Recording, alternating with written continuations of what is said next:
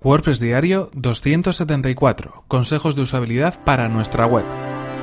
Estás escuchando WordPress Diario, tu podcast sobre desarrollo web con WordPress y marketing online. Con Fernand Diez.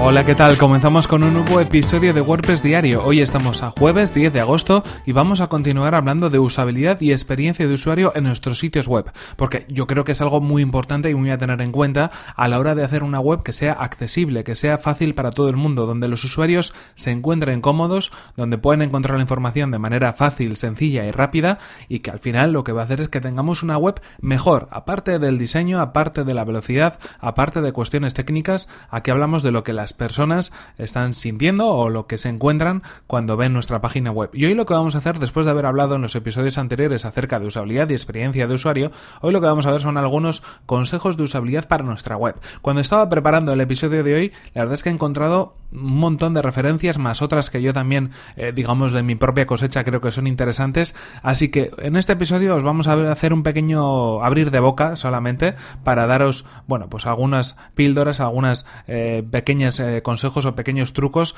que podemos tener en cuenta, pero hay muchísimas más cosas que podríamos analizar en un sitio web o mejorar en un sitio web hablando de usabilidad. Así que en cualquier caso, si creéis que queréis más sobre este tema, no dudéis en contármelo, que preparamos episodios especiales sobre este tema porque creo que es apasionante y muchas veces se habla mucho de otros aspectos técnicos, pero realmente del tema de la usabilidad no hablamos demasiado, o por lo menos no es algo de lo que parezca que le demos la suficiente importancia. Y yo creo que la verdad sí que lo tiene cualquier caso, hablando de usabilidad y hablando de consejos, vamos a ir un poco al grano, vamos a pensar en ciertas cosas que hay que tener en cuenta para que nuestro sitio web sea lo más usable posible, para que los usuarios, como decíamos, puedan acceder a la información de la manera más rápida y eficaz que podamos ofrecerles. En ese sentido, cosas que podemos tener en cuenta, pues por ejemplo, que nuestro sitio web esté acorde a lo que queremos ofrecer en ese sitio web. Hay una serie de elementos en cuanto al diseño, en cuanto a las imágenes, en cuanto a, en cuanto a los textos, las tipografías, que nos van a ayudar a potenciar nuestra imagen de marca y hacer ver rápidamente al usuario dónde se encuentra, en qué,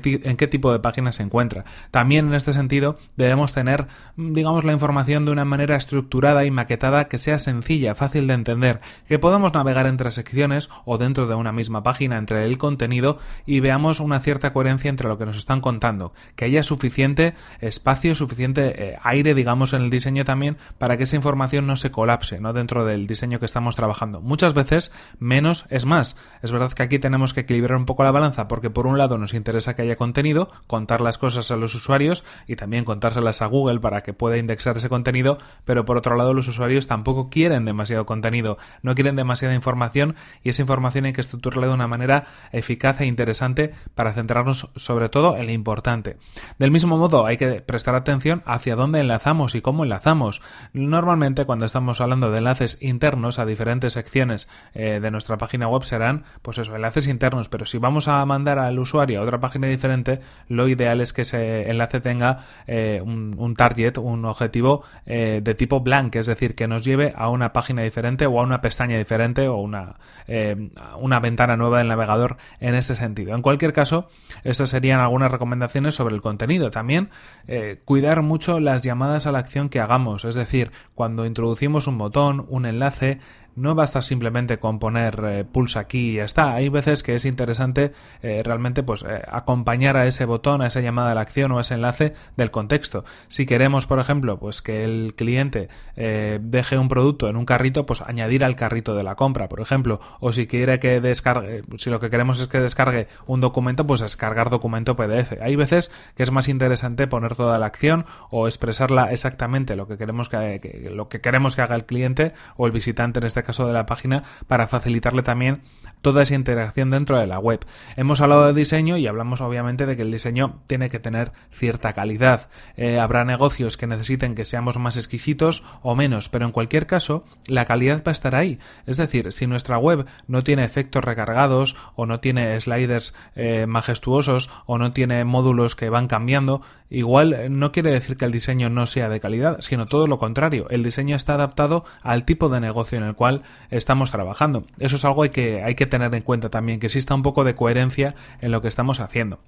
Lo mismo sucede con el contenido, con las, eh, las tipografías que utilizamos, con esos tipos de letra, esas fuentes que utilizamos en nuestra web deben ser, bueno, pues acordes al diseño y también lo suficientemente legibles. Eh, lejos ha quedado ya toda esa moda de poner algunos eh, tipos de fuente, pues como muy eh, digamos, eh, sorprendentes o que sean como muy recargados. Eso al final lo que va a hacer es que el usuario no pueda leer fácilmente la información que le estamos facilitando. También muy importante, y es algo que a veces se nos olvida en los proyectos web, es el tema de las imágenes. Las imágenes pueden ayudar mucho a los textos a darles mucho más sentido, a potenciar la imagen que queremos dar. Y eso es interesante también en cuanto a la usabilidad, para que el mensaje llegue lo mejor posible. Hablando de usabilidad y hablando de navegación y hablando de ver los contenidos, pues nos referimos también a los menús de navegación. Tienen que tener coherencia. El menú de navegación nos va a servir en muchas ocasiones para tener una jerarquía clara de lo que tenemos en nuestra web, de las secciones que existen y de alguna manera de todos los apartados que queremos ofrecer.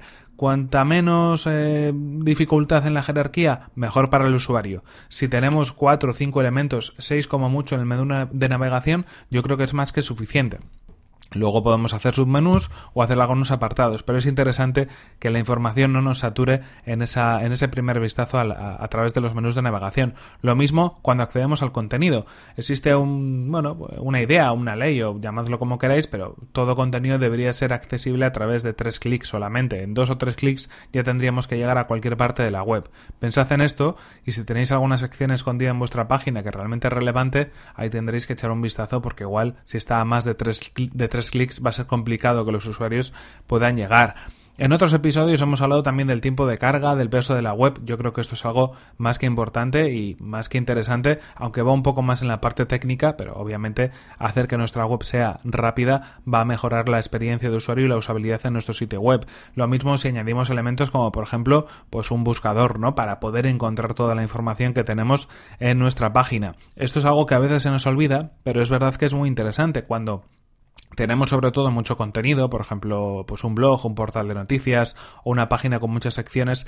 El buscador nos ayuda, pues digamos, a suplir esas carencias que puede tener el menú de navegación. Hay veces que el menú de navegación no nos va a poder llevar a todos los artículos que tenemos publicados, pero sí lo va a poder hacer el buscador. Y es un elemento clave e importante a la hora de poder encontrar el contenido que los usuarios están buscando en nuestra página web. En cualquier caso, estas son algunas ideas en cuanto a usabilidad que realmente, si os dais cuenta, son casi fundamentales o conceptos de diseño, pero es que el diseño web y el diseño en general está muy relacionado con la usabilidad. Un diseño que no sea usable probablemente no sea un buen diseño. Puede ser un diseño innovador, puede ser un diseño creativo, pero no va a ser un diseño orientado al usuario, no va a ser un diseño usable. Y en este caso, cuando hablamos de proyectos web, estamos hablando, y muchas veces hablamos también de negocios que están detrás de esos proyectos web, estamos hablando de personas que van a acceder a consumir esos contenidos o a comprar en nuestro sitio web o a hacer cualquier tipo de registro en nuestra página. Hay que ponerle las cosas fáciles y estos criterios de diseño nos sirven también de alguna manera para poder encauzar toda la información y para poder hacer que fluya de algún modo de una manera más sencilla hacia los visitantes de nuestra página web. En cualquier caso, esto ha sido todo por hoy. Estos han sido los consejos sobre usabilidad que os hemos dado en el episodio de hoy número 274 de WordPress Diario.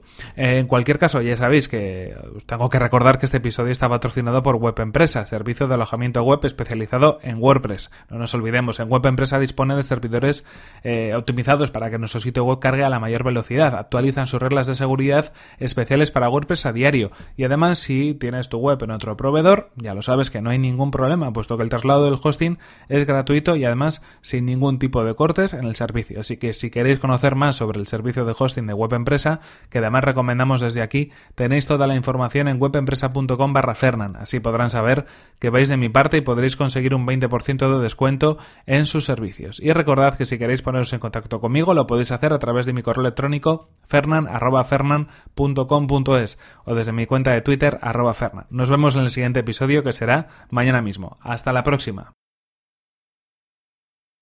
Espero que estéis tomando bien el sol eh, en la playita y todo esto, porque aquí, o sea, yo a cántaros. Vamos, o sea, no, el verano no, ya no hay verano, se acabó.